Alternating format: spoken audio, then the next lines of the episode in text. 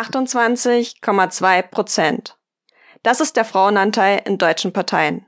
Zumindest laut Statista mit dem Stand von 2019, wenn wir die sieben größten deutschen Parteien betrachten.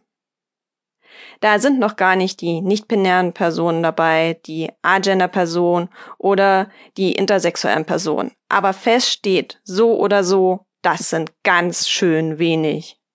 Vor allem, das hat auch gar nicht viel mit Volksrepräsentation zu tun.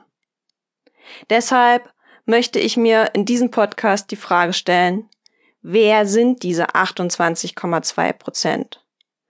Was treibt sie an und was bewegt sie dazu, sich ausgerechnet in einer Partei, in ihrer Partei zu engagieren? Deshalb stelle ich verschiedenen PolitikerInnen aus großen und kleinen demokratischen Parteien 20 Fragen. In jeder Folge kann uns also eine Politikerin ein Stück ihrer Geschichte erzählen.